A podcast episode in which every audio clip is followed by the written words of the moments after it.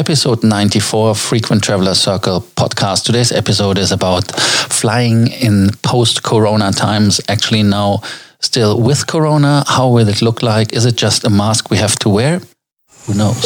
Welcome to the Frequent Traveler Circle podcast. Always travel better. Put your seat into an upright position and fasten your seatbelt as your pilots Lars and Johannes are going to fly you through the world of miles, points, and status. Airlines are preparing to fly again and uh, to increase their schedules, but it comes with a yeah, it comes with uh, a contingency for us passengers means that we have to wear a mask. The middle seat is empty. How is the situation, Johannes? Yeah, we see um, a bunch of different situations uh, depending on uh, which country you look at. On on the one hand, we have uh, the United States as being, in my opinion, one of the um, most consistent countries um, in which uh, face masks are mandatory for passengers. And as of uh, as of Monday, May fourth, um, is the same in, in Germany for Lufthansa. Here, it's the decision of the airline. Lufthansa makes face masks mandatory for all passengers, and uh, also, as we are used to hear from from German companies, makes this very specific. So um, the exact description is that you are supposed to cover your mouth and nose with either um, a special mask or some other item, for example, a scarf or um, a tissue or a towel, and it must be covered during the whole flight. And you are supposed to bring it by yourself, so masks are not going to get distributed by Lufthansa, as we have seen with some other airlines. I think Alitalia used to do that for some time. So it's the responsibility of the passengers to bring proper equipment to cover their mouth and nose when they board a Lufthansa flight. Um, yeah, this is certainly an interesting measure. Previously, Lufthansa has restricted the capacity of aircrafts so that the middle seat remains empty on flights outbound of uh, Germany. This is, of course, um, another interesting approach, although we must say it's a very costly approach for airlines uh, since they are basically reducing the capacity of an aircraft by one third. Um, given that currently the load is very low, this is, of course, uh, not as dramatic, but um, looking forward in the future, of course, this would have a major impact on any airline's business model. So far, um, these regulations with the face masks are set to last until August 31st, although, of course, we can see them being extended. So, my question to you, Lars, is do you think um, this is a trend uh, which will continue to stay? Will we be traveling with face masks for the foreseeable future? Or do you see other measures that might be put in place? It's a very difficult question because at the end of the day, it's all about psychology. And um, why is it psychology? Because the people have to feel secure to fly again. And uh, there's no case which has been reported that corona was spread on a flight. So I think that these measures are maybe going to be reversed at a certain time to make uh, flying pleasurable or actually as pleasurable as possible it makes no sense to make uh, flying a kind of a yeah. It, it, the problem is, what do you do? The next step would be that you tranquilize the people and carry them into the plane and uh, put them in a coma or whatever. And uh, when they arrived at the destination, uh, you wake them up again. And uh, so that is not the solution. So we have to find a solution where the uh, transport is more humane and maybe a measurement is the WHO, the World Health Organization, and the IATA that they have a kind of a process where you have to show your health certificate, like you have to show nowadays your passport. You have to show that you have a certain uh, antibodies for certain diseases. But the problem again is when we start with those measurements, where do you stop? At one point, you have uh, it's COVID nineteen uh, or Corona. Uh, on the next step, which diseases are added?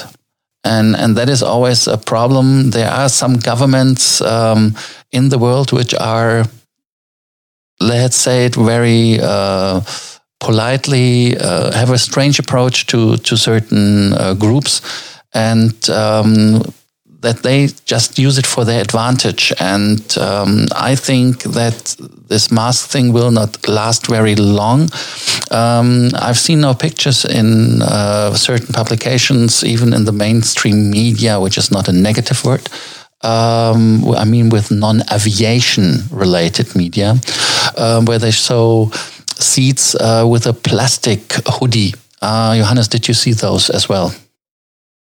Yeah, those were very interesting uh, pictures. I mean, of course, uh, companies, in this case, it was the manufacturer of uh, seats from Italy, um, are coming up with some uh, some ways to mitigate the risk of a an infection during the flight. And uh, this aircraft seat manufacturer proposed to basically, yeah, put put plastic shields around uh, around passengers so they are somewhat covered, and uh, this is supposed to reduce the risk of transmission. If you take a look at the pictures in the first on the first side, it doesn't look too bad. But then, if you consider how um, how cramped airline seats already are, especially on on short and medium haul flights, um, I really cannot realistically imagine uh, this to to happen or this to be feasible because, um, in my opinion, I'm already sometimes struggling with getting out of the uh, out of the seats, and um, if you now add all this um, all this shielding, that's yeah, just probably going to be too much. So um, yeah, we'll have to see how how this can be implemented or whether this will be implemented. But in my opinion, it's not possible to be implemented without significantly significantly extending the seat pitch. Yeah, and the other thing is it's a safety concern. I mean, if you cannot stand properly in the aisle, it is an uh, other problem. Even it looks uh, funny and interesting, but uh, it's it is uh, a problem. What do you do in the exit row? I mean, that is a practical thing. And the other thing is, of course, people are getting wider and the seats are getting more narrow. So I don't think that this approach will be having a future. Another approach from a Chinese airline is to to build um, one seat, then cargo one seat to have more distance. But that is another situation. How I I mean, what is this? Uh, so it, it looks a little bit like on the banana boat. although I have no idea. So it's all too many safety concerns. So I think that they will have to come up with a solution where the psychology and the medical need is met and uh, that flying will be pleasurable. Even in Frankfurt, when you line up now, there is no line. You can just go through security, just walk through.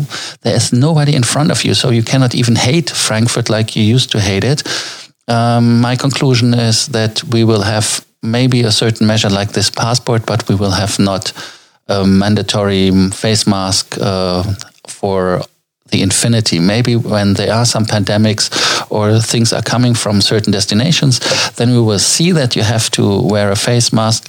And uh, some destinations already they are spraying aerosols um, from India, for example. Um, I remember that they were spraying aerosols to kill certain bacteria, but it was mostly aiming on insects and um, not on uh, viruses humans were carrying. I don't know even how healthy that spray is. Um, yeah, Johannes, um, what is your take?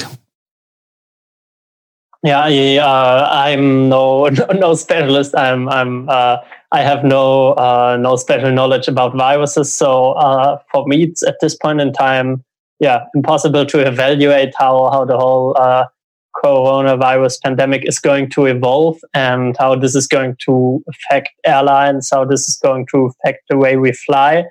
Um, from my point of view, it's very important that um, we find some some common standards soon because um, yeah the the virus is the virus uh, it doesn't differentiate between airlines between countries. So i think for for the whole travel industry it's very important um, yeah to to come to common standard uh, to say either whether it's uh, wearing face masks whether it's doing uh, screenings at the airport or whether it's something else. But in my opinion it's very important that we yeah can can establish a standard there.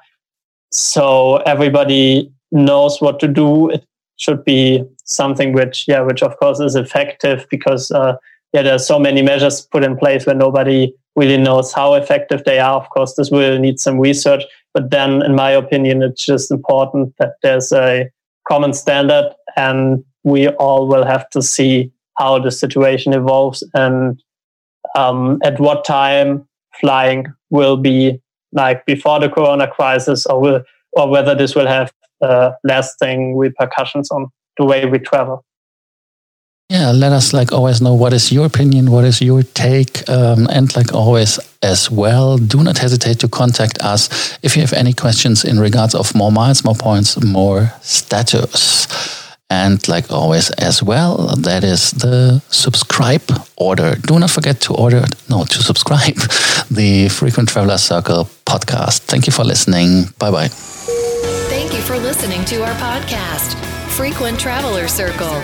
Always travel better and boost your miles, points, and status. Book your free consulting session now at www.ftcircle.com now.